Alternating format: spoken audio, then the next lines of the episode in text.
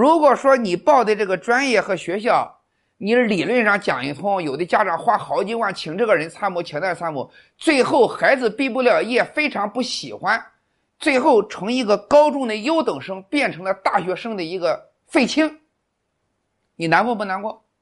你是不是把孩子给害了？你光盯着专业和学校这个层次是很低级的，在孩子的专业和学校之上，每一个家长和孩子要摸着。自己的心叫扪心自问：为什么？你到底儿这一辈子想干什么？这个是根本。有了怎么样让孩子成才，怎么样让孩子有更好的发展，这样一个大的格局，然后下来才落实在学习什么样的专业和学校上。